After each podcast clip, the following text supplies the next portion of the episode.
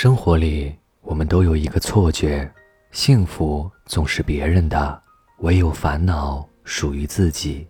于是，我们一天天感受着所谓的烦恼，一天天寻找着其实就在身边的幸福。曾经有这样一项有趣的调查：世界上什么人最幸福？在成千上万个答案中，其中有四个。令人印象深刻，吹着口哨欣赏自己刚完成作品的艺术家，给婴儿洗澡的母亲，正在沙地上堆城堡的孩子，劳累了几个小时，终于救活了一个病人的大夫。幸福就是如此，只要用心感受，平凡却不简单。有这样一个故事，有一个诗人才华横溢。且家境富裕，妻子美丽温柔，儿子聪明伶俐，但他怎么也感觉不到快乐。他请上帝帮他找回幸福。上帝先是夺去了他的财产，再带走了他的妻儿，最后拿走了他的才华。诗人痛不欲生。过了一个月，上帝又把这些重新还给了他。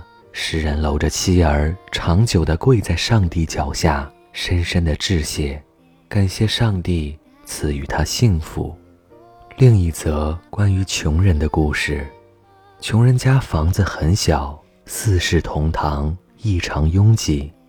他请求上帝帮他摆脱这种困境。上帝说：“你把鸡和鸭也关进屋子里，和你们一起住。一周后来找我。”一周后，穷人备受折磨，苦不堪言，再次请求上帝帮他。上帝说：“你把牛和羊也关到屋子里，和你们一起住。再过一周来找我。”又过了一周，穷人痛苦难耐，再次恳求上帝去帮帮他。上帝说：“把那些动物都赶走吧，一周后再来找我。”一周后。穷人跪在上帝脚下，深深的致谢，感谢上帝赐予他幸福，让他尝到了久违的快乐。其实，上帝并没有多给他们任何东西，只是给了他们一份失而复得的感受而已。他们便从中体会到拥有的满足，从而开始珍惜现状。正所谓。不识庐山真面目，只缘身在此山中。